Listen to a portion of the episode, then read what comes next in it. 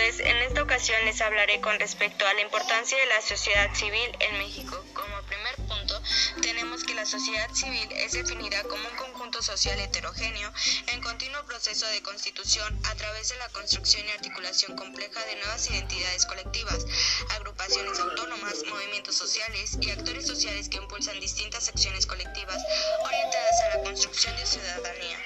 así como de procesos de democratización social y de búsqueda de control y acotación de la actuación del Estado, incluyendo la defensa contra las fuerzas antisociales del mercado.